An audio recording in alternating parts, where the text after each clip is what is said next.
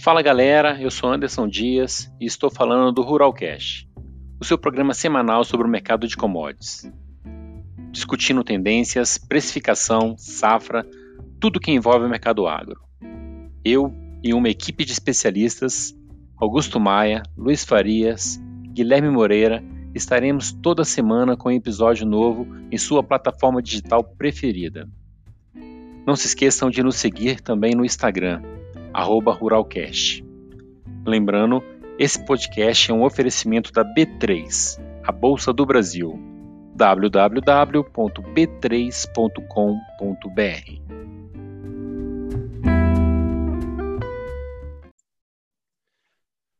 Fala galera, bom dia, bom dia a todos aí. Vamos lá para mais um episódio do Ruralcast, trigésimo episódio, hein? Eu sou Anderson Dias, estou aqui com Augusto Maia, Luiz Farias, Guilherme Moreira e hoje com uma participação super especial, Juliano da DSM. Juliano, só para apresentar um pouco o Juliano para vocês aí, depois ele vai falar, mas o Juliano é o Juliano Sabella, ele é zootecnista pela Universidade Federal de Viçosa, especialista em gestão de agronegócio também pela UFV e em marketing pela ESPN. Diretor de marketing de ruminantes da DSM, que que é a dona da marca Tortuga. Juliano, seja bem-vindo aí. Bom dia, galera. Bom dia, bom dia a todos. Obrigado pelo convite. É um prazer estar aqui com vocês hoje, falando um pouquinho de mercado, de confinamento e de. de... Exatamente. Já adiantou o tema aí. Voltou a falar que hoje o tema é super importante, que a gente está num período aí de decisão, né? Então, acho que trazer esse tema para o mercado, para os nossos ouvintes aí, justamente porque é muito importante. A gente está no período agora de definição do confinamento, né? E a gente trouxe um cara aqui que sabe tudo dessa, desse tema aí, né? Mas aí, a galera quer falar um bom dia aí, pessoal? Bom dia, bom dia a todos. O programa hoje é para a galera do chapéu. É, é isso aí, bom dia, bom dia, Juliano. Bom dia, bom dia, pessoal. Ô, Juliano, dia, uma, uma, curiosidade já começando aí, Juliano, nada a ver com, com o tema, mas vi que você é, formou pela UFV, eu sou, sou de Juiz de Fora, falei, ó, conheço muito o UFV. Oh, mas você é de lá ou... Não, eu sou do interior de São Paulo, mas quando resolvi fazer zootecnia, Viçosa era um sonho, né? É uma universidade extremamente é é, reconhecida, qualificada, produz muita pesquisa, muito, muito conhecimento tem naquela universidade e consegui realizar esse sonho de formar por lá. Que legal, que isso dá essa chamada porque a gente tem muitos ouvintes, né, de lá e o pessoal de Viçosa acaba formando muita gente boa que a gente conhece depois pelo mercado afora, né? E é, um abraço para todo mundo lá da Universidade de Viçosa. É verdade. Mas vamos lá. Vamos o... ao boi, né? Como é que é, Maia? Vamos ao boi, então, né? Vamos lá, vamos ao, ao, ao tema. A gente está no período agora de definição. Aí, você quer falar um pouquinho da, do seu trabalho, Juliano, para poder dar uma apresentação? Pode ficar bem à vontade, tá? Tá, joia. É, vamos falar um pouquinho de confinamento, né? A, a DSM, através da marca Tortuga, ela tem uma posição muito importante no mercado de confinamento. No último ano, nós confinamos né, com os nossos clientes confinaram mais de 1 milhão e 600 mil cabeças. Isso é uma parcela significativa do mercado e nós temos um time de confinamento que está muito próximo do confinador, muito próximo do mercado, é, sempre ajudando, não só na parte técnica, mas também na parte econômica, né? ajudando a fazer é, essas contas e a viabilidade financeira de toda a operação de confinamento. Né? Então, é, todo o time da Tortuga está muito próximo do produtor. É, e nesse ano, com esse monte de mudanças e incertezas, isolamento social, é, disparada de câmbio, disparada de preço de, de, de commodities, tudo isso leva muitas incertezas e nós estamos exatamente nesse momento né? nos reunimos, nos reunindo com vários pecuaristas virtualmente, igual nós estamos fazendo agora para gravar esse, esse programa, é, e fazendo contas, fazendo simulações para que todo mundo entre no confinamento uhum. com, com é, mais previsibilidade do retorno que essa atividade vai dar em 2020. Já que você entrou nesse gancho aí, é, já começar, para a gente começar a esquentar as coisas, e o confinamento esse ano? Está valendo a pena? Como é que está a perspectiva? Como é que tá as intenções? É, o, o pecuarista ainda está muito em compasso de espera, esperando o, algumas, algumas variáveis se definirem um pouco mais, né? É, mas já tá, nós já estamos no fim de maio, então está na hora realmente de tomar a decisão e começar já a fechar os animais, né? É, diferente do, do ano passado, nós não temos o, o preço do boi, quando a gente olha o preço de hoje, o preço apontado para outubro, ele está mais flat, ele está flat, né?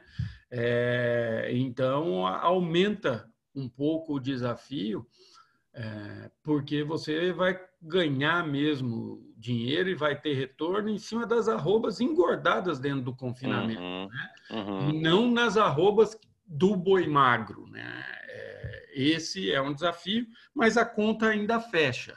Claro que nesse cenário, ser eficiente na engorda, ter maior ganho de peso, ter maior rendimento de carcaças é fundamental para garantir esse retorno. Né? Uhum.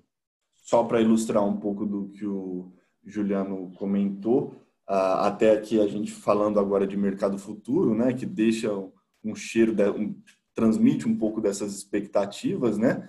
Uh, a curva do, do boi ela está inclinada negativamente há praticamente umas duas semanas, né?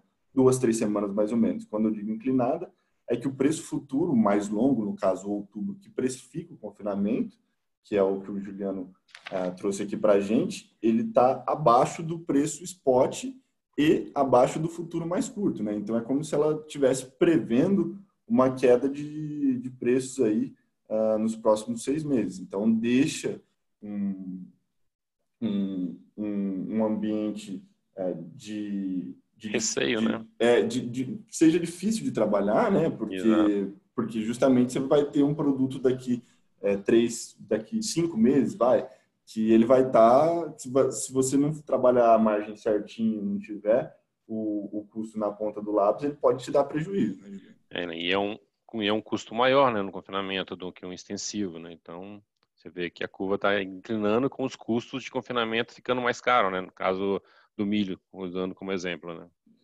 É, com certeza a gente tem que estar tá preparado. O planejamento é fundamental. É, a gente tem que fazer muita conta da dieta, né, é, para entender o, o, o, que isso vai acontecer, né? Por exemplo, quando a gente fala aí do milho, da soja, de todos esses insumos, né? É, nós fazemos vários levantamentos no Brasil de preço e hoje é, pela nossa média de diárias que a gente tem, a gente teve um acréscimo aí de 20% no valor dessa diária, é, se a gente comparar com 2019. Né? Então, a gente trabalhava com uma diária média em 2019 de R$ reais, a gente está falando agora de uma diária média de R$ 9,75. Né? É, mas, ao mesmo tempo, né, em maio do ano passado, a gente estava falando de um boi de 153, 150 reais a, ton, a, arroba, né? É, e hoje a gente já está falando de um boi de 200. Né? Isso dá um incremento de 31% na arroba, frente 21% que você teve de aumento na dieta, é, e sendo o boi né, é, um insumo mais representativo de custo no confinamento, a gente ainda consegue fechar é, de maneira positiva é, o, o, o, ganho do confinamento. Né? Então, quando a gente faz uma simulação, você colocando aí nesse animal sete arrobas durante os 90 a 100 dias de confinamento, é, você vai ter hoje um custo dessa arroba colocada de 140 reais, em torno de 140 reais, né? É, nesse preço da diária, eu já incluí aí R$ 1,10 de operacional. Então, uma arroba de 143 para você vender ela a 200, você vai estar ganhando aí seis reais por arroba, né? É, 60 reais por arroba. E contando aí seis, sete arrobas que você vai conseguir colocar nesse período, né? Ele ainda fecha a conta positivo, né? Você Talvez não vai esse... ganhar é nas Talvez... outras 13 arrobas do boi magro, né? Porque essas 13 arrobas estão flat. Então, talvez esse seja o motivo da reposição, que é muito precificada pelo, pelo spot, pelo boi curto, não ter caído bastante ainda, né? O pessoal está demandando sim, porque a conta ainda está fazendo sentido. Exatamente. É claro que o, o mercado futuro é uma excelente referência, mas se a gente lembrar de 2019. Em maio a gente estava com uma situação parecida e a hora que chegou outubro, novembro, o preço do mercado físico explodiu, né? É, e quem estava com o boi pronto conseguiu aproveitar aquela maré, aquela janela. De... Surfou essa onda, né? Verdade. Exatamente, surfou essa onda, aproveitou e... essa janela. E daí, quem não tinha o boi pronto, acabou, naquele momento, querendo tomar a decisão de entrar e não conseguiu aproveitar esses preços. Né? Tanto que o confinamento se atrasou e em janeiro, fevereiro, a gente ainda tinha um número significativo de animais confinados, exatamente que foram as pessoas que tentaram pegar essa onda, mas chegaram tarde. Né? Juliano, até pegando um, um, gancho nessa questão de um, de um confinamento um pouco mais tardio em janeiro, é, o censo da DSM no ano passado indicou que foram confinados em torno de 5,5 milhões e 260 mil animais, né? É, algo fatores indicaram também que teve uma chuva abundante em outono e o preço da alta da saca do milho prejudicaram que, que tivesse um volume mais expressivo de animais confinados. O IMEA recentemente ele indicou, fez a primeira pesquisa de intenção de confinamento e mostra que nessa pesquisa vai no Mato Grosso vai ter uma redução, uma perspectiva de redução em 16% na quantidade de animais confinados, o que poderia corresponder a 30% referente ao ano de 2019. Sairia do número no ano passado de 824 mil e partiria para 577 mil. É, qual é a sua visão, é, uma vez que a gente tem muitos é, confinadores aguardando uma definição maior dessa situação do consumo doméstico e também de uma de, da alta cotação da, desse, desse milho que em grande parte já foi comercializado e que provoca realmente uma incerteza qual que é o volume de, de confinamento no segundo semestre. Você acha que é, uma, é um risco ou pode se tornar uma oportunidade? muito boa pergunta. Eu realmente eu vi esse trabalho do IMEA, né, fazendo, é, perguntando da perspectiva de confinamento.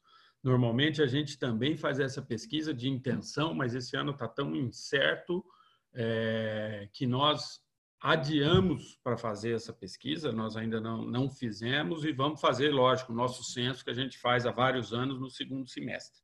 É, e quando a gente vai para o mercado, né, nesse momento nós estamos fazendo várias mesas redondas virtuais com o confinador para discutir esse tema, a gente vê que realmente é, o pecuarista está em compasso de espera, ainda está esperando muita coisa se definir.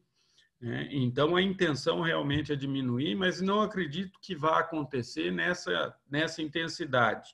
Por quê? Né? Quando a gente olha os, o consumo interno, o consumo interno subiu né? Na, no final de abril, agora início de maio, quando a gente olha, saiu uma pesquisa semana passada que na última semana de, de, de abril e primeira de maio, a gente teve uma elevação de 12% no consumo de cortes, de venda de corte de, de bovinos, né?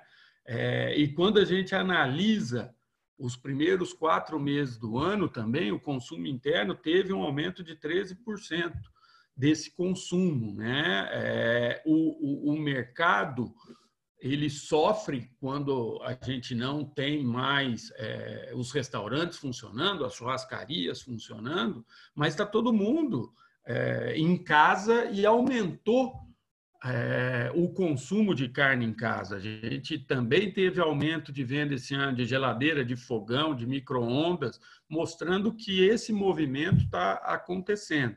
Então, o consumo interno não caiu. Quando a gente fala de exportação, que está certo que representa 20, 25% das nossas vendas, mas a exportação também está crescendo, né? É, os números mostram que até agora a gente cresceu mais de 15% na exportação.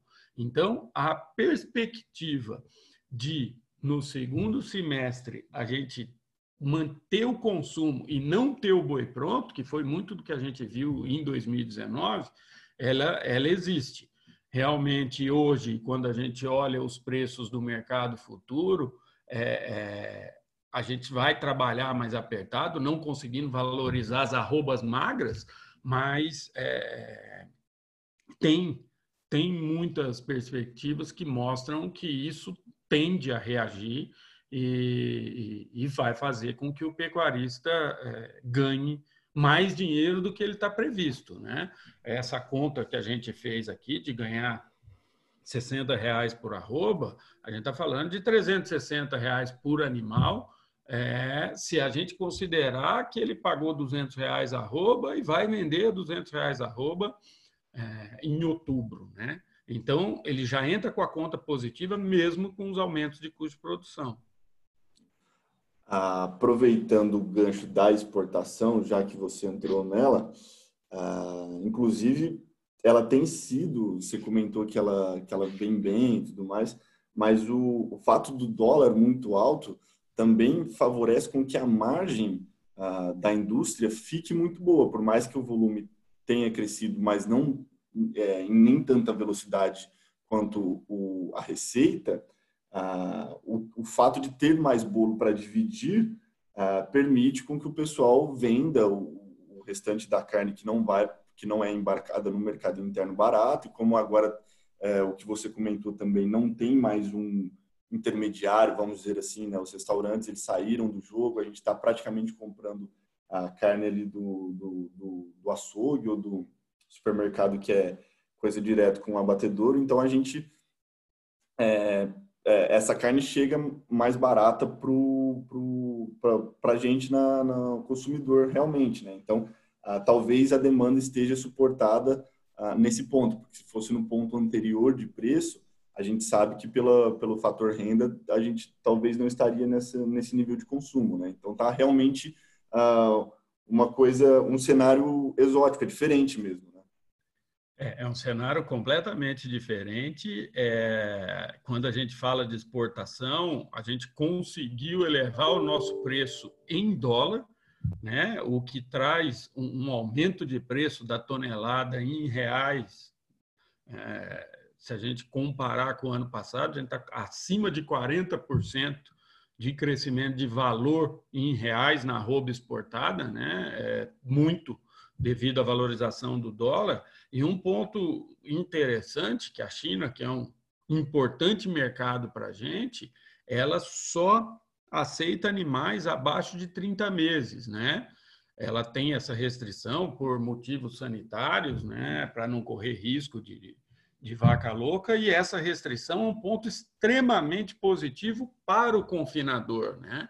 É, porque esse animal abaixo de 30 meses, com certeza, né, se tiver escassez dele, vai ter prêmio, até porque tem margem e tem espaço pela elevação do valor do dólar da arroba para bonificar e para pagar mais para esse boi de qualidade e para esse boi mais novo, né? bem acabado, pronto, antes dos 30 meses. E isso a gente tem que fazer intensificando, né? extensivamente, sem uma suplementação mais pesada, é muito difícil conseguir é, o animal pronto antes dos 30 meses. Então, é mais um ponto que pode beneficiar em muito o, o confinador no segundo semestre. Ele conseguiu uma bonificação por esses animais acima do preço do mercado da arroba naquele momento. É, são as três palavrinhas mágicas do ano, né? Bonificação do boi China. É isso aí. Na hora que entra na, na orelha do pecuarista, o sorrisão já dispara, né? O, e realmente isso tem favorecido aí a margem do, do confinamento, né? Só, eu não sei se ficou claro, é, também a gente não tem é, o, o, público nosso que às vezes não está muito acostumado, mas o confinamento, período do confinamento é, é justamente o período que falta chuvas uh, no, no, país, né? Então, para quem tá, a gente está conversando aqui, falando de confinamento, mas a gente não temporizou a conversa, uh, o pessoal, uh, normalmente, Perfeito. o Juliano já falou ali que, ele, que o confinamento dura de 3 a 90 dias, 100 dias mais ou menos. Então, quando acabam as chuvas no Brasil, que é mais ou menos agora, o pessoal começa a pegar o, tirar os animais para pro, os confinamentos, é, fornecer uma alimentação diferente, porque antes eles comiam pasto e agora eles vão passar a comer milho, ração, algum suplemento uh, por, por fim. E passados esses 100 dias, vai ser no mês de outubro, que é onde eu entrei na conversa com o futuro, é, esses animais vão estar prontos para o abate. Então, uh, essa é a conversa dos próximos, aí vamos dizer assim, cinco meses que, que, que guia a nossa, nossa ideia. O Juliano, só voltando um pouco ali na, na história do, da margem do China e do consumo e exportação, é, e aproveitando o gancho do Guilherme também é, sobre o IMEA, é, você tem visto diferença de, de, de mercado, de expectativa com regiões? Como é que está essa, essa, esse feeling por, do pessoal? Assim, ah, São Paulo está tá, tá mais otimista, Minas Gerais, Mato Grosso, o pessoal está meio, meio, meio ressabiado com diferencial de base? Como é que está a conversa? Não, eu acho que a conversa está meio homogênea né, no, no, no Brasil inteiro. É, como eu disse, esses eventos, essas mesas redondas que a gente faz com pecuarista, é, é, a questão é sempre a mesma, né? É, como é que vai estar tá arroba no segundo semestre e como vai estar os insumos, né? Como que o milho principalmente vai reagir, né? Então tam, estamos também todos de olho na segunda safra né? de milho, é, que teve alguns problemas climáticos em algumas regiões. Então, essas regiões, né, principalmente ali, alguma parte do, do Mato Grosso do Sul, uma parte do Paraná, está um pouco mais preocupada com o preço de milho, mas o, o, o restante está é, todo mundo no mesmo, na mesma página e com as mesmas dúvidas. Né? É um ano de muita incerteza, realmente, e é, é o pecuarista está preocupado e tem que se planejar, tem que se proteger, é, tem que garantir os preços é, para conseguir ter mais lucro na atividade. Você havia destacado até anteriormente que o consumo durante esses primeiros quatro meses do ano foi até positivo. Isso vai muito em linha com o que tem acontecido, por exemplo, na China, é, em que a população ela tem, adota uma política de reserva de capital, reserva do salário em torno de 20% a 30% para a economia. Então, isso permitiu com que o governo é, regular, estabilizasse a economia no primeiro momento e não se preocupasse tanto é, com as economias da população. E hoje a gente observa até um, um, uma percepção da população na China, propriamente nos Estados Unidos, de consumir muito produto de mais valor agregado que também está refletindo no, na nossa balança, por exemplo, comercial. A gente exportou para a China é, durante janeiro a abril uma, um volume de carne bovina que foi 138% superior ao mesmo período do ano passado. É, vou, e, e fica ainda um pouco de incerteza, volto na, a bater nessa questão do consumo doméstico. Você acha que a população aqui no Brasil vai ter capacidade é, de consumir um produto de maior valor agregado ou ela tende a uma substituição para produtos substitutos, carne suína, é, carne de aves, é, ovos e etc?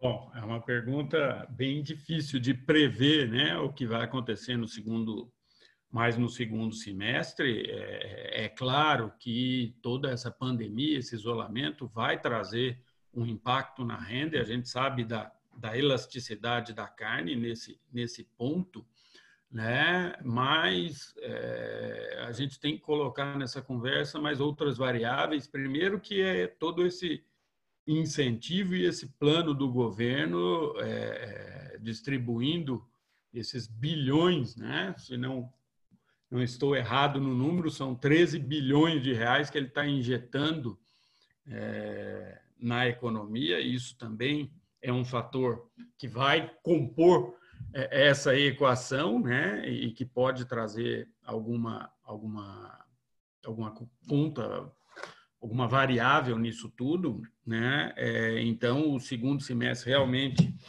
é, é difícil prever o que vai acontecer no consumo de carne. Ao mesmo tempo, a gente vê também no mercado, com o fechamento dos restaurantes, das churrascarias, tem uma carne, alguns cortes de maior valor agregado é, e alguma carne de mais, de, uma carne superior que tem uma oferta maior no mercado, né? Então alguns cortes nobres também baixam de preço.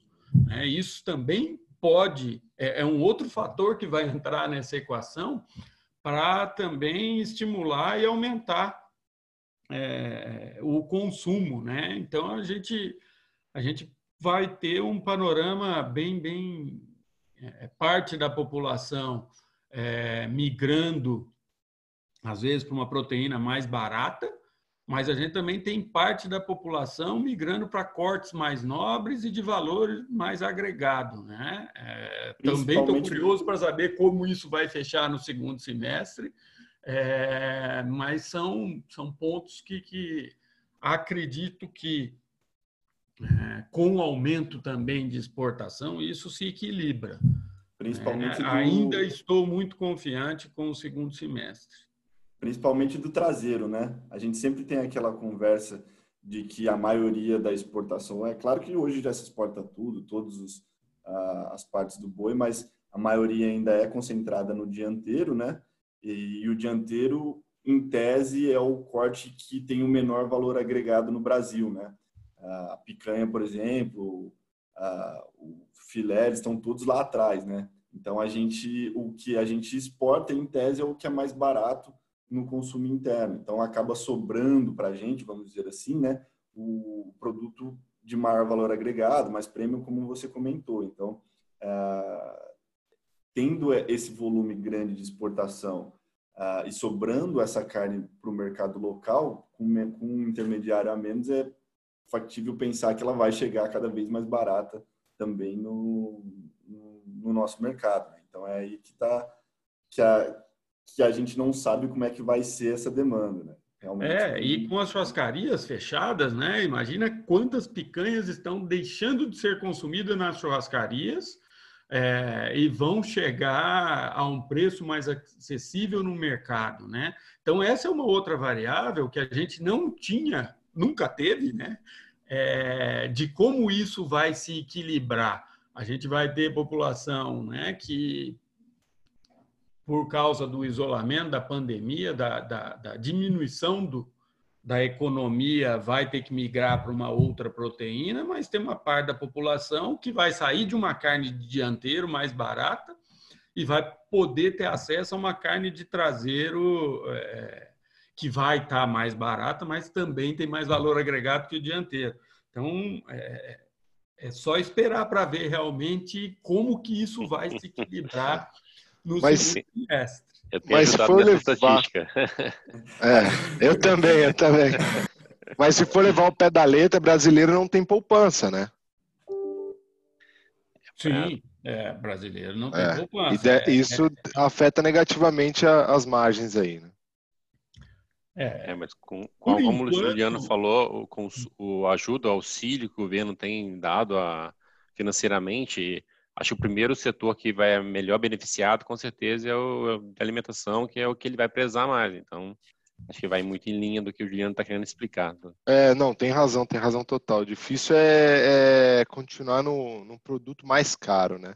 Uhum. Rapaz, é. eu vou te falar que a gente um ponto também... importante é, a gente voltou a ver picanha no supermercado a 40 reais, 35. Pois é, eu tô dando suporte. Filé, fazia, mas, mas, fazia muito tempo que a gente não via isso aqui na capital, hein? É mesmo. É verdade. É, mas, enfim, é, é, difícil prever o que vai acontecer, né? Com todas essas restrições e, e, e com essa Bom, enfim, o mundo, a última vez que passou por uma pandemia como essa faz 100 anos, né?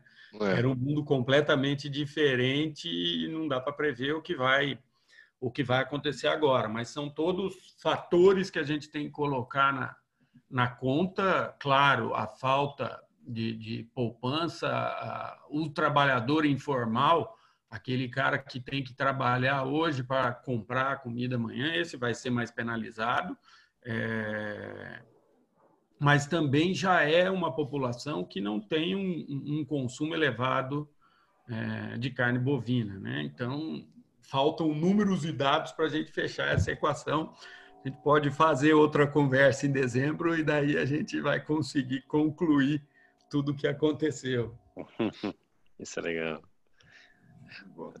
É, só também comentando um pouquinho sobre elasticidade, você comentou lá no, uh, no começo ali do programa falando sobre o, Guilherme também tocou no assunto de transmitir o, o, consumo para outras proteínas. A gente sempre analisa a cadeia de proteína como o, o boi sendo a, a, maior elasticidade, a, a, menor elasticidade, né? Então, uh, o pessoal quando a renda é, abaixa muito ou aumenta muito, ela, o, o boi sempre acaba tendo um reflexo uh, frente às outras, né? Porque o pessoal vai mudando o consumo para frango, para suíno, que são proteínas mais baratas. Eu não sei se tinha ficado é, ilustrado também. Né? Esse ano o pessoal está migrando até para o ovo, né? Então você vê o preço do ovo subindo, a demanda de ovo substituindo é. algumas Primeiro proteínas. Impacto. É, exatamente. Não, perfeito, perfeito. Acho que está ficando legal a conclusão aí, né? Porque dá para ter uma visão otimista aí para o segundo semestre, dado tudo que vocês falaram, e, e continuar incentivando a entrada de confinamento e o pessoal, né? É, é verdade. O que a gente tem acompanhado bastante, desculpa atrapalhar, é que o, o dólar tem influenciado bastante no preço do milho, que é um dos, um dos insumos para confinamento, né? E, mas ele impacta também diretamente o valor da carne vendida.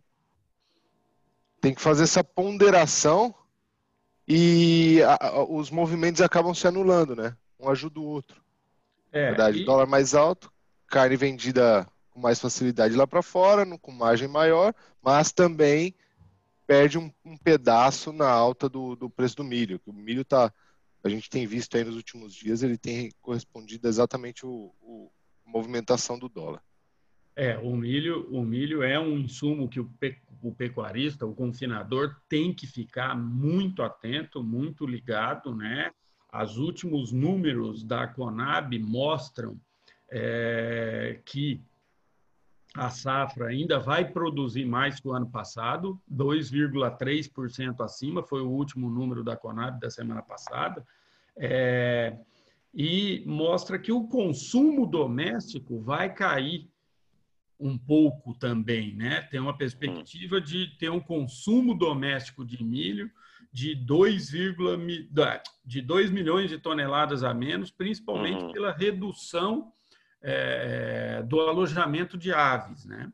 E, e, daí essa, se a gente seguir essa perspectiva, é, agora, a hora que começa a colheita da segunda safra, isso pode trazer um, um, uma queda do preço do milho, é, que vai ser muito importante para o pecuarista estar atento e conseguir aumentar a sua margem. Né? Como eu disse no uhum. começo, mesmo com esse preço de milho, ainda dá para ter uma roupa produzida aí na, na faixa de 140 reais, é, mas é claro, né, se você conseguir baixar o preço do milho dos 50 reais que está hoje, conseguir comprar ele é, a 40, 45, 10, 20% mais barato, isso simples, só vai fazer com que a uhum. margem aumente. Né? Então é muito importante o pecuarista também estar tá acompanhando todo esse preço de milho e, é, e aproveitar esse Eu queria momento. deixar até um gancho aí que você falou, é que acho que o pecuarista nem tem que ficar também só esperando, ele tem que aproveitar os instrumentos de administração de risco que tem disponível, né? Na bolsa mesmo aqui, o contrato de milho ele é bem ativo e você vê muitas pessoas, muitas pessoas é, aproveitando para fazer essas travas de preço e não ficar exposto à expectativa da colheita ser boa ou não para comprar o milho lá na frente, entendeu? Então é, como você falou, as margens não são tão fáceis de aumentar, estão sempre apertadas, né? Então, nada que como usar esses instrumentos de risco na bolsa, né? Então, tanto no boi quanto no, no, milho, na verdade. Os dois contratos são os mais líquidos aqui na, na B3. E não só para produção de boi também, para produção de suíno e de frango. É claro que frango é um pouco mais integrado, né? A indústria tem mais um pouco de controle do que o próprio granjeiro, mas para o pessoal de suíno também, que é independente aqui de São Paulo e, e Minas Gerais, ah, é muito importante ter essa administração de, de risco aí com milho, numa hora que, numa atividade que é muito intensiva ah, Perfeito. Em, em milho, né? Oh, perfeito. Eu acho que esse ponto que vocês falaram é fundamental. O planejamento é essencial e a gente tem esses instrumentos de mercado, essas ferramentas para minimizar ou até anular o risco, né? Se o pecuarista quiser, ele vai entrar o dia que ele começar a fechar os animais, ele já sabe quanto ele vai ganhar, porque ele está com Exatamente. tudo travado e garante é, a lucratividade da, da atividade. O que o produtor tem que tem que buscar fazer, estabelecer quanto ele quer de retorno daquilo e buscar essas ferramentas e travar. Não adianta também ficar esperando para tentar comprar o milho no menor preço e vender o boi no maior preço. É, ele vai tentar isso durante 10 anos, vai acertar um e vai errar nove. Então, é muito melhor ele se planejar, é, fazer todas essas travas, né? É, e buscar fazer o preço médio, tanto da venda do boi como da compra dos insumos. A gente tem uma, uma ação que nós já fazemos há cinco anos, que é o tour de confinamento. Nesse tour de confinamento, né, no segundo semestre, a gente faz uma série de, de análises é, de, de atividade de, de confinamento no Brasil inteiro.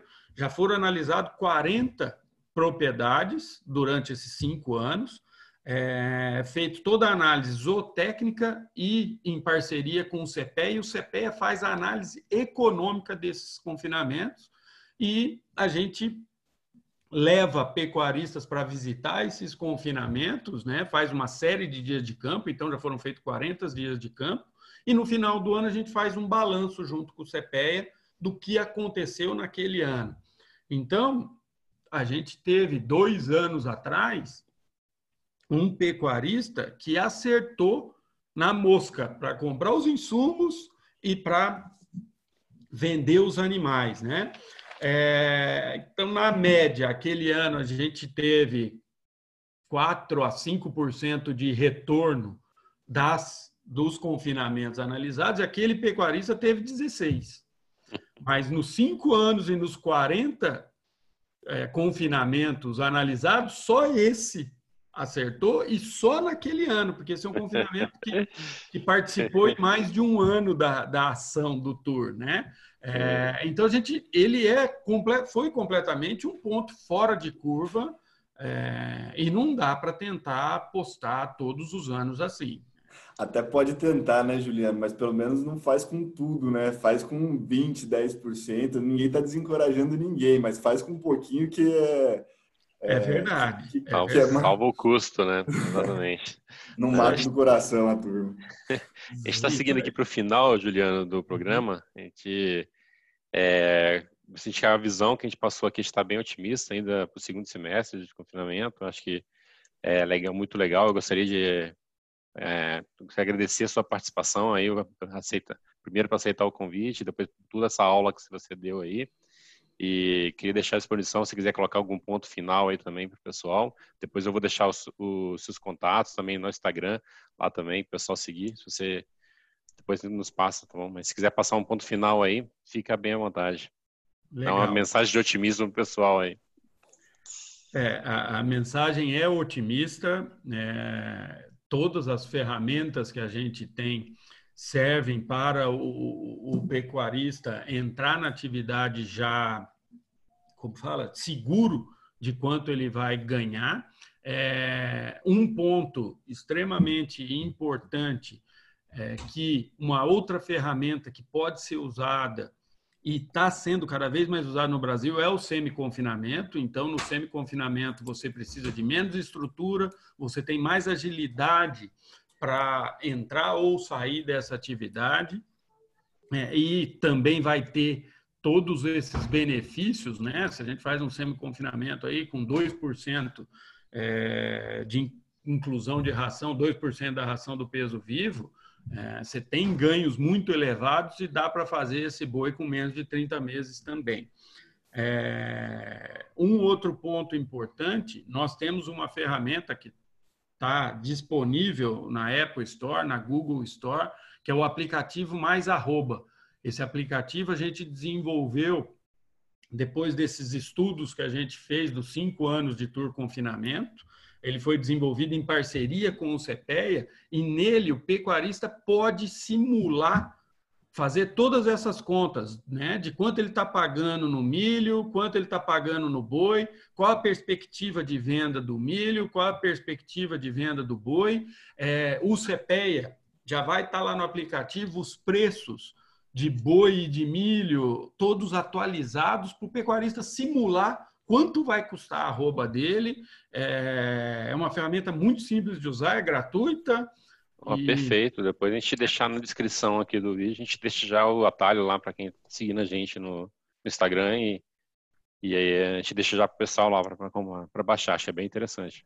Perfeito. É só baixar, faz a simulação lá, quantas simulações quiser, do jeito que quiser usando o preço de mercado ou usando o preço de referência que o próprio produtor tem. Né? Legal. Então, é uma ferramenta muito simples de usar e em alguns, em dois minutos, ele vai ter uma série de simulações para entender o que está acontecendo é, na atividade. De maneira geral, a gente sai do programa com um banho de, de intensificação de atividade, né?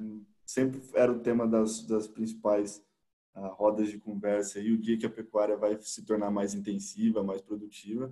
Uh, e aí o confinamento, querendo ou não, o corona e todo uh, o momento nosso tem feito com que fique realmente mais, né? A gente está fugindo ali para as atividades mais intensivas, tentando fazer com que elas espremer a laranja mesmo para que elas deem concentrem maior parte do, do, da atividade e voltem a dar lucro aí, mais um paradigma, né? mais um paradigma que vamos mudando aí. É. Perfeito, pessoal. Eu queria agradecer aí novamente, Juliano, e falar que esse programa ele vai ficar disposto em várias nossas redes sociais e em, em todas as plataformas. E siga a gente lá. Depois eu deixo o contato do Juliano lá. E um abraço a todos aí. Vamos lá que o dia está começando. Beleza, gente. Eu que agradeço. Muito obrigado. Foi muito boa a conversa. E tanto eu como todo o time técnico da DSM está à disposição de vocês. Maravilha. Obrigado, Prato. Juliana. Muito obrigado. Bom dia para você. Valeu.